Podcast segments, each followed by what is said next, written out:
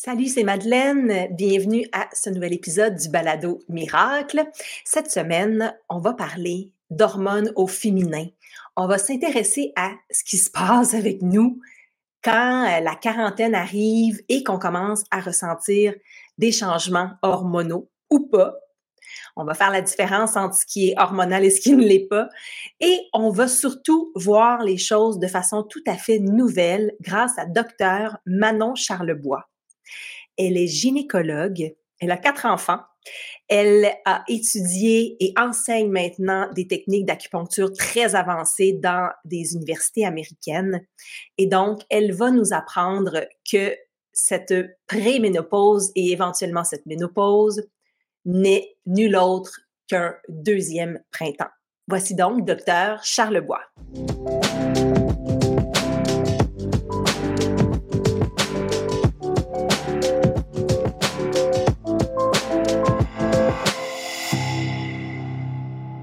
Allô, docteur Manon Charlebois. Allô, Madeleine. Je suis vraiment contente d'être là. merci, merci vraiment d'être là. Je vais t'appeler euh, Manon parce qu'on se connaît super bien. Donc, euh, c'est pour ça que je disais ça avec un petit sourire dans la voix, docteur Manon Charlebois, parce que t'es docteur, mais t'es aussi mon ami. Alors, euh, merci Manon d'être là. merci.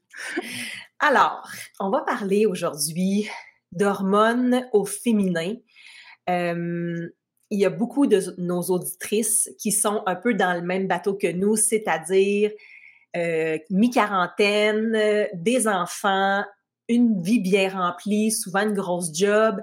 Et on arrive à ce moment de notre vie où on commence à avoir des symptômes, entre autres de fatigue. Euh, on se sent souvent un petit peu à bout. Euh, il y a d'autres symptômes plus physiques comme les bouffées de chaleur qui peuvent arriver. Donc, on commence à se dire, qu'on doit être en préménopause ou quelque chose du genre. Peux-tu nous dire, Manon, qu'est-ce qui se passe avec nous autres?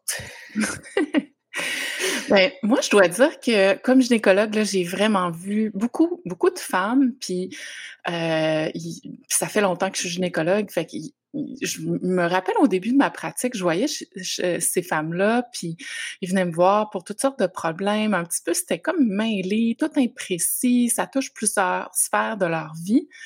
Euh, puis je faisais mes tests sanguins, je faisais, bon, la gynéco générale, puis je trouvais jamais rien. Je me disais, mon Dieu... Tout était beau, mais elle ne se sentait pas bien. Ouais, c'était toutes des petites choses, puis là, ça, ça, ça finissait par, par par nous se dire, mais voyons, qu'est-ce, qu'est-ce qui se passe? Puis tu peux te dire quand c'est une ou deux patientes, bon, ces patientes-là qui ont des problèmes personnels, mais là, quand ça commence à être beaucoup de monde, tu te dis, ben, il y a quelque chose qui se passe. Puis ça, ça a vraiment déclenché chez moi une espèce de d'interrogation, puis me demander vraiment euh, d'aller pousser un petit peu, puis d'aller faire des recherches. Fait que j'ai vraiment commencé à m'intéresser à la transition ménopausique. Puis euh, je dois dire que là, moi, ce qui, est arrivé, c'est que je suis allée voir plein de conférences médicales, puis je suis sortie de là à bout, vraiment découragée de ce que j'entendais. Euh, parce que notre vision en biomédecine, notre vision plus médicale de la chose, c'est que on présente un peu la transition ménopausique comme une carence. Hein? Donc, on, un manque d'hormones, un manque de libido, un manque de un manque d'affaires, de, de, un déclin total. un déclin, une décrépitude. Puis je comme, mais voyons, euh, et honnêtement, ça m'a fait peur. Tu sais, vraiment, je me suis dit, euh, un, comment ça se fait que j'en ai pas entendu parler avant? Comment ça se fait que euh, c'est si fréquent puis qu'on n'en parle pas? Mais aussi, est-ce que est-ce que c'est vraiment ça de la décrépitude? C'est vraiment ça qui s'en vient dans, dans, mon avenir, dans le changement avec mon corps? Fait que moi, ça m'a complètement fait paniquer. fait que ce que j'ai fait, c'est que je suis vraiment allée plus du côté, parce que je suis aussi acupuncteur, aller regarder l'autre vision d'à côté pour faire comme un petit peu le, quand, quand, quand j'ai eu ma puberté, c'était difficile. J'ai vécu des changements dans mon corps quand, quand je suis devenue enceinte. Après, quand j'ai allaité, il y a eu des changements qui sont passés dans mon corps, mais overall, si je peux prendre cet anglicisme-là, il y avait des choses positives par rapport à ça. Mm-hmm. Je me suis dit, il doit y avoir une autre, une autre, euh, une autre vision de cette chose-là. Fait que pour répondre à ta question qui dit qu'est-ce qu'est-ce qui se passe avec les femmes dans la quarantaine? Euh, ben, je, je, c'est là que j'ai trouvé que la, la période de transition ménopausique qui peut s'installer vers la fin de la vers la fin de la, trentaine, là, chez, chez certaines patients, qui peut durer comme 7 à 10 ans. Oui, il y a un déclin de certaines hormones, on a un déficit en progestérone dans notre deuxième phase du cycle. Euh, oui, la testostérone diminue, le DHEA, bon, toutes ces, ces hormones-là. Mais les symptômes puis l'intensité des symptômes qu'on a s'explique pas juste en fonction du déclin hormonal. Ça, on a c'est intéressant, on, a des études qui nous prouvent ça, euh, qui, ont, regardé. Et euh, c'est ça ce qui fait aussi que quand tu vois une patiente qui a beaucoup, beaucoup, beaucoup de symptômes, des fois, sais, dans ses prises, il n'y a rien au rayon X, à l'imagerie, à résonance magnétique, euh, dans son dans son test de, de sang tu, vas nécessairement trouver, mais cette patiente-là expérimente vraiment des symptômes qui sont débilitants. Donc, euh, c'est donc c'est là que j'ai trouvé, moi, en faisant des recherches, que cette période-là, tu peux te préparer parce que quand tu arrives dans cette période-là de changement, moi que j'explique un petit peu comme tu es en train de changer de courant électrique, tu es en période de transition, mais c'est là, à ce moment-là, ton corps, il va devoir aller puiser dans ses réserves. Puis oh. c'est, c'est là où, quand on arrive là, puis qu'on est déjà épuisé, que notre cortisol est dans le plafond, euh, qu'on n'a pas beaucoup de, de réserves, que certaines patientes vont vraiment expérimenter des symptômes qui sont vraiment graves. Puis il y a d'autres patientes qui vont carrément surfer sur cette période-là parce qu'eux autres, au niveau de leur réserve, euh, il va avoir quelque chose de... Euh, ils vont, vont arriver dans cette période-là un petit peu plus préparés. Fait que moi, je sais, je, le comprends, le, le, le, je le comprends, puis je trouve que c'est important qu'on mette l'emphase sur l'alimentation, puis l'exercice, puis la gestion du stress. Mais à quelque part, on dirait qu'il y a quelque chose de plus gros aussi qu'il faut s'intéresser. Puis c'est là, euh, sais, dans, les formations que, que, que je fais, j'aborde la question des perturbateurs endocriniens parce que moi, je soupçonne vraiment qu'il y a, euh, qu'il y a quelque chose d'autre qui se passe au niveau de notre exposition, euh, au niveau de notre environnement, qui fait aussi que peut-être que quand on arrive dans la quarantaine, en plus de rajouter si on a eu des moins bonnes habitudes de vie, puis qu'on rajoute les perturbateurs endocriniens, on, on se retrouve à, à expérimenter là, beaucoup de beaucoup de symptômes. Oh là là! Qu'est-ce qu'on va faire? quelque chose comme ça. La première. il y a, il y a, tu as parlé de deux choses vraiment qui m'intéressent beaucoup. Premièrement, se préparer. Fait que je veux, veux vouloir qu'on revienne là-dessus, mais aussi qu'est-ce qu'on fait si on ne s'est pas préparé, puis que là, on se sent vraiment dans la préménopause. Mais avant ça, j'aimerais ça que tu m'aides à démêler qu'est-ce qui peut être causé par la préménopause ou le changement hormonal et qu'est-ce qui est juste normal de la vie. Comme par exemple se sentir fatigué quand on a une grosse job puis qu'on a trois enfants, puis je veux dire, c'est normal aussi d'être fatigué. Est-ce que c'est pas du sommeil qui nous manque ou, comment on fait pour, pour démêler qu'est-ce qui est causé par vraiment une perturbation des hormones? Moi, je te dirais, c'est l'accumulation dans plusieurs sphères, comme plusieurs symptômes. Donc, pour reprendre ton exemple, je suis fatiguée, j'ai une grosse journée. Ben, si je vais me coucher, je dors bien, puis le lendemain, je suis prête à refaire une autre journée, ben, on est dans la normalité. Quand, quand ça devient anormal, c'est que là, j'accumule les nuits où je me réveille pour parce que mon hamster, il, il roule trop, parce que j'ai eu des bouffées de chaleur, je me suis réveillée, j'étais toute en soir, j'avais froid, voyons, qu'est-ce qui se passe? Je suis pas capable de me rendormir. Là, j'ai une autre journée de travail, puis je diminue pas mon rythme parce qu'il faut, on, faut qu'on soit productif, il faut qu'on soit efficace. Donc là, on continue, puis là, on accumule, OK, la fatigue. Même la fin de semaine, quand je me repose, le soir, quand j'arrive, euh, j'ai travailler sur mes habitudes de vie, ça persiste. Euh, je commence à avoir des troubles de mémoire, des troubles de concentration. Mon Dieu, je suis donc bien pas patiente avec avec les avec les gens. Qu'est-ce qui se passe? Je me me reconnais plus.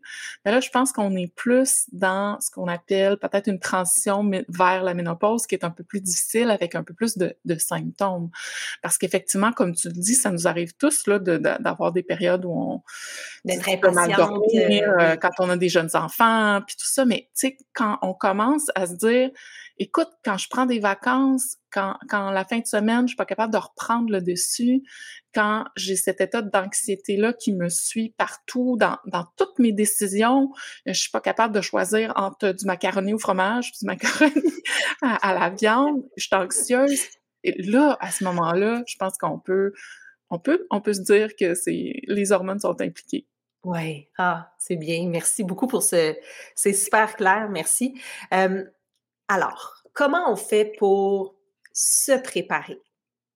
Et comment on fait si on sent que c'est déjà commencé?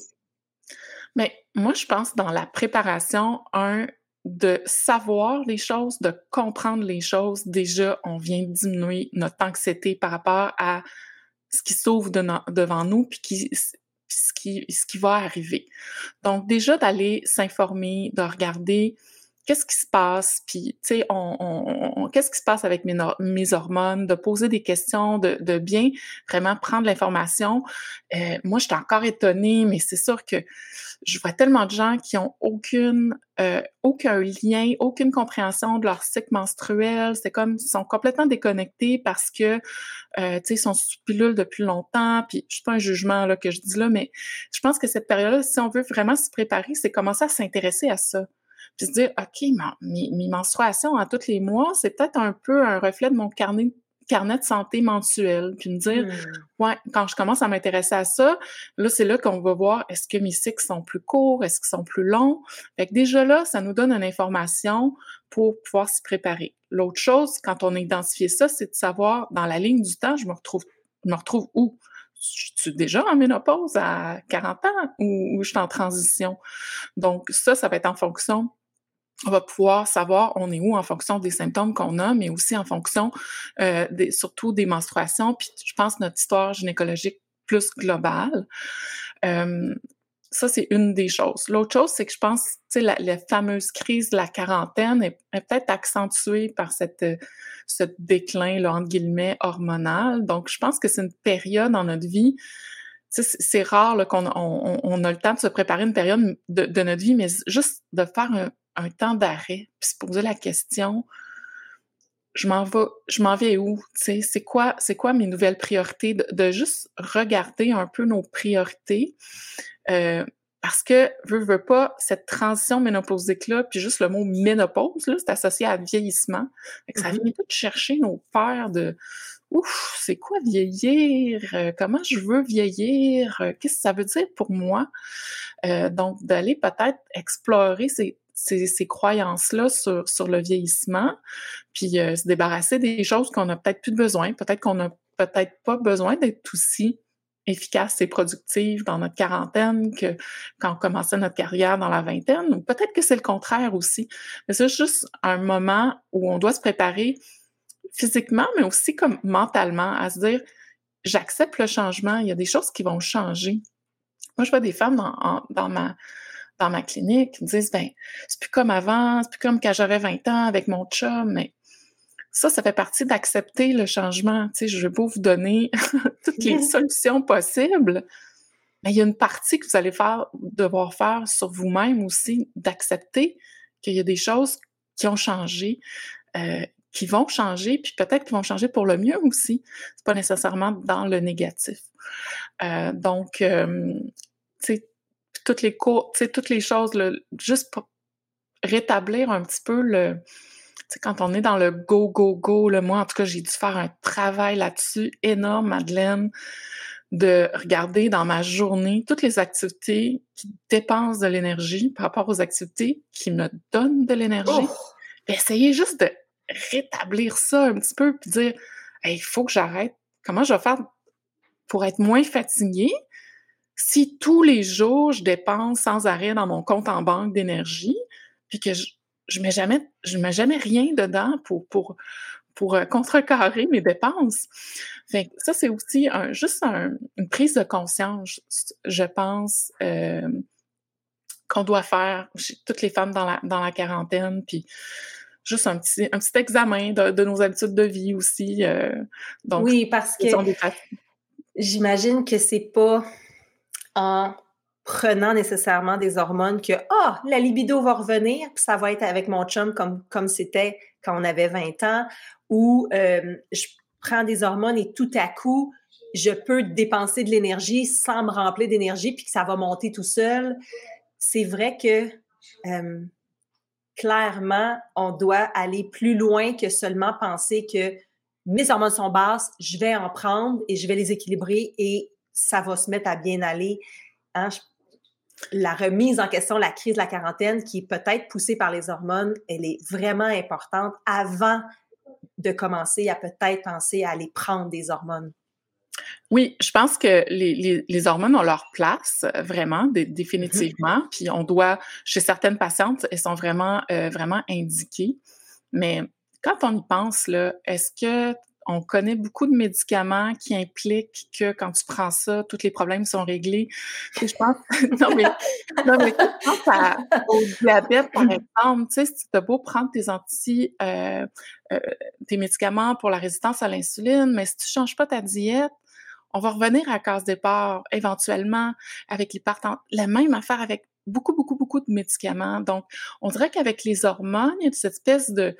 On aimerait donc ça, que, les, que prendre une hormone, ça, ça règle tous les, problèmes, mais euh, la réalité, c'est que si on fait pas le travail, puis qu'on se prépare pas, euh, puis qu'on n'a pas de, euh, je veux dire, les hormones vont pas régler les problèmes qu'on a avec notre conjoint. Là. Il y a vraiment quelque chose, il y a quelque chose qu'il faut revenir dans, dans, la réalité de ce que les hormones peuvent faire pour moi. Par contre, si les hormones m'aident à mieux dormir, euh, rétablir un peu le fonctionnement de ma thyroïde, puis là, je suis moins fatiguée, ben, je vais avoir peut-être plus d'énergie aussi pour euh, aller régler des choses dans toutes ces sphères de, de, de, de, la vie. Mais je pense que le message, effectivement, puis le, discours sur les hormones présentement, il est très polarisé. Euh, on, a des gens qui nous disent tu dois le prendre en prévention, c'est terrible, euh, toutes les femmes euh, devraient le prendre, versus des gens qui disent c'est dangereux de ne pas le prendre, personne ne devrait le prendre. Fait on, on a de la difficulté à se positionner mm-hmm. par rapport à ça. Mais, mais, moi, je pense que indépendamment du fait de prendre des hormones ou pas, il y a vraiment un travail qu'on doit faire dans dans l'examen de nos habitudes de vie. Est-ce que je fais assez d'exercice? Euh, les hormones ne vont pas faire que tu vas aller au gym puis lever des, des poids à trois fois par semaine, alors qu'on sait que c'est ça qui, qui, qui, est le meilleur pour la prévention en ostéoporose. Là. Donc, malheureusement, ça n'existe pas encore, cette pilule-là. J'aimerais ça aussi, mais... Manon, j'aime, docteur Charlebois, j'aime comment tu parles de la préménopause ou de la ménopause comme étant le deuxième printemps, parce qu'on voit jamais ça comme ça. Oui. Donc, euh, dans la philosophie euh, orientale, euh, dans la nature, les choses n'arrivent pas pour rien. Il y a toujours, il y a toujours une raison. quand on regarde la nature, tout est tout le temps en changement. Puis, nous, comme on attribue c'est bon, c'est mauvais, bon, on, attribue, on attribue ça, mais en fait, il n'y a pas ces qualités-là dans la nature. Tout, tout, tout est important. Donc, quand on regarde euh, la, la, ménopause euh, dans la philosophie euh, plus taoïste, on, on, va dire que c'est comme un second printemps. Puis on va le comparer à la puberté. Puis c'est, on fait un peu le, parallèle avec, moi en fait, je fais ça dans mon cours, c'est que je parle de courant électrique. Dire au début, les hormones, c'est vraiment vraiment calme, on est en courant continu. Puis on se comment, on, après ça, on, est plus en courant alternatif à la puberté. On commence à avoir des pics, la GNRH, la FSH, la LH, et tout ça qui nous amène des changements, euh, des changements euh, pour le but qui est la reproduction. Mais dans cette philosophie-là, on voit la reproduction comme un état qui est très, euh, qui une phase de notre vie qui nous fait dépenser énormément d'énergie. Puis ça, on a vraiment des études qui nous démontrent en période d'ovulation, on dépense plus de calories. Euh, tu sais, quand on a des, des cravings là, juste avant nos menstruations. Euh, être enceinte, on dépense énormément d'énergie, à, à l'été aussi. Donc, c'est peut-être un état qui, à long terme dans notre vie, euh, est peut-être pas, euh, on peut peut-être pas persister toute notre vie dans, cet état-là parce que là, on a plus de dépenses que de gains. Fait que nous, on est des animaux, puis notre objectif, c'est la survie. Puis la survie, ben, c'est le vivre le plus longtemps en santé, euh, en santé possible. C'est ça l'objectif de notre corps. Donc, dans cette vision-là, la ménopause est plus vue vers un état de, de, de, de rebalancement énergétique où on va basculer plus vers arrêter de faire trop de dépenses d'énergie pour pouvoir avoir plus euh, d'énergie pour les mmh. années qui s'en viennent. Donc, c'est là que, comme il y a toujours une connexion corps-esprit, ben là, ça vient avec justement les espèces de bouleversements où on se pose des questions sur notre couple, sur notre travail et tout ça. Donc, on voit cette période de transition-là, non pas seulement comme un déclin hormonal, mais quelque chose qui est relié corps-esprit, où c'est aussi relié à toutes les, questions de justement réévaluer, comme je disais tantôt, est-ce que j'ai besoin d'être aussi productive? Est-ce que j'ai besoin de mettre tant d'heures au travail? Euh, hmm. Donc, vraiment recalibrer un peu, si je pourrais dire, notre, notre, énergie pour être dans un état de conservation d'énergie, pour pouvoir, au long terme, avoir une belle seconde partie de notre vie où on est pu, on est libéré de toutes les contraintes de la reproduction, oui. euh, de, de, prendre soin des autres. C'est comme un passage où là, tout d'un coup, on nous donne la possibilité de penser à nous en premier. ah, c'est beau de laisser la, maternité derrière, derrière nous, puis dire, ben, là, c'est le moment pour moi. Donc, c'est associé dans cette philosophie-là un grand moment euh, d'éveil au niveau de la créativité, puis des accomplissements aussi qu'on peut faire. Donc, c'est là le moment où l'énergie yang, qui était très, euh, qui donc il y a le balance entre, entre, le yin et, et le yang, euh, l'énergie yang qui est très masculine va reprendre un petit peu de la force quand les femmes disent je suis plus irritable, mais aussi je suis plus affirmée. J'ai moins de patience pour les niaiseries. Ouais. je comprends. que quand tu vois cette façon de voir là, puis tu te dis, ben regarde, peut-être le, vieillissement, ça a aussi une importance dans ma vie. C'est comme, comme la puberté, puis comme, mm-hmm. comme les, les, transitions vers la grossesse, puis tout ça, ça, ça a eu de l'importance. Puis mon corps, écoute, c'est tellement intelligent un corps. Moi, moi, ma tête, elle ne sait pas comment faire un bébé. J'en ai fait quatre. je, je, trouve ça, je trouve ça formidable encore. Je suis encore émerveillée après toutes ces, ces, années-là où j'étudie ça. Donc, je me dis, la, la, ménopause, à quelque part, il doit avoir des raisons plus que ce qu'on essaie de nous faire croire qui est juste un, un déclin en tout cas, moi, j'aime y croire à cette, à, cette vision-là. Puis je pense que c'est important de la partager parce que si notre seul message, c'est c'est un déclin, c'est de la décrépitude, c'est du vieillissement, alors qu'une société, on vit dans une société qui valorise pas ça du tout. Surtout pour une femme, c'est encore plus difficile de vieillir. Ben, après ça, faut pas s'étonner que tout le monde est dépressif, puis tu sais, tout le monde est sur des antidépresseurs dans, dans la quarantaine, tu sais, parce qu'on on dit regarde la période qui s'en vient en avant de toi là. Not cool. Il n'y a pas personne qui a le goût d'aller là, là tu sais. Manon, toi, tu as étudié puis euh, même enseigné. Là, tu travailles, entre autres, à l'Université Harvard où euh, tu t'es plongé dans l'acupuncture, mais médicale, vraiment euh, de façon très, très intense et sérieuse et poussée et hot, hot, hot. Parle-nous un petit peu de ton parcours en acupuncture. Qu'est-ce que tu as fait? Qu'est-ce qui t'a amené là? Euh, ben, d'abord c'est ça. J'ai pris quand, quand, quand, je me suis intéressée à l'acupuncture, j'étais déjà gynécologue depuis une, quelques années, puis j'y avait beaucoup de patientes que je voyais qui rentraient pas dans mes, qui fitaient pas dans mes cases, de, de, de, diagnostic, puis, tu sais, j'étais en région, fait que les patientes, elles revenaient me voir, puis c'est comme, je disais, j'ai pas de réponse, puis, puis là, ça m'a vraiment forcé à faire comme, attends une minute, il y a quelque chose que je manque, y a-t-il quelque chose que je pourrais ajouter finalement comme outil pour mieux aider les gens? Et c'est là que j'ai trouvé le, cours à, l'université de, de, Harvard qui était donné à la faculté de médecine, qui s'adressait justement à des médecins où on parlait d'acupuncture.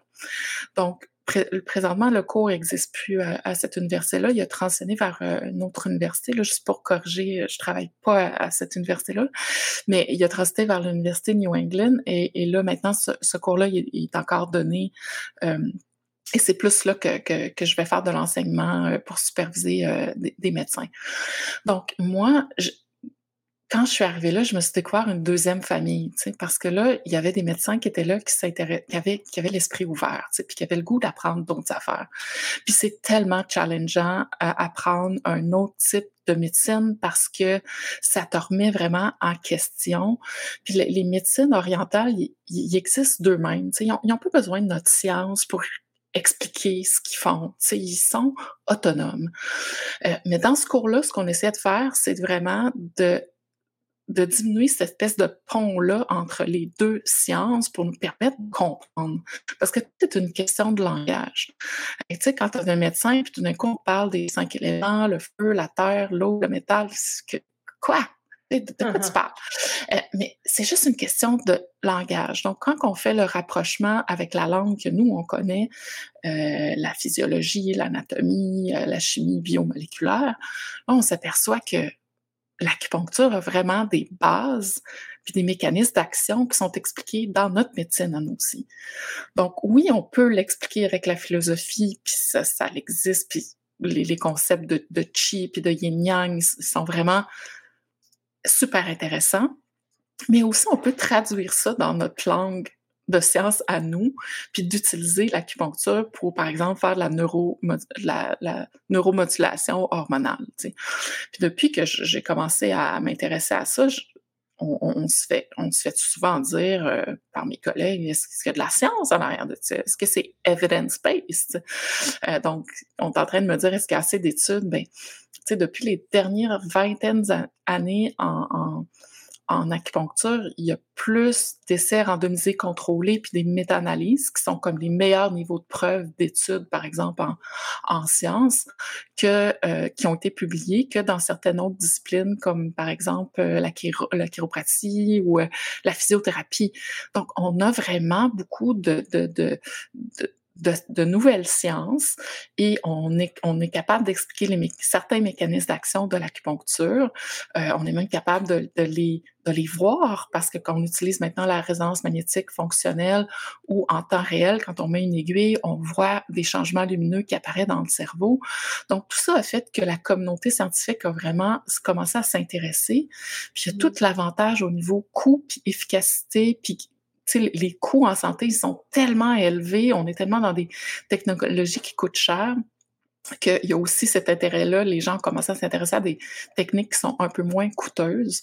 Donc, vraiment, moi, ça, a changé ma vie, puis ça a changé, ça c'est venu compléter, puis remplir certains euh, espaces que j'avais, des, trous dans mes connaissances, euh, de m'intéresser à, à l'acupuncture. Puis je crois vraiment que euh, c'est une science, c'est vraiment euh, une modalité qui devrait avoir plus de place dans nos euh, dans, notre médecine à, nous. On, devrait plus l'incorporer dans, nos soins et euh, en faire la promotion.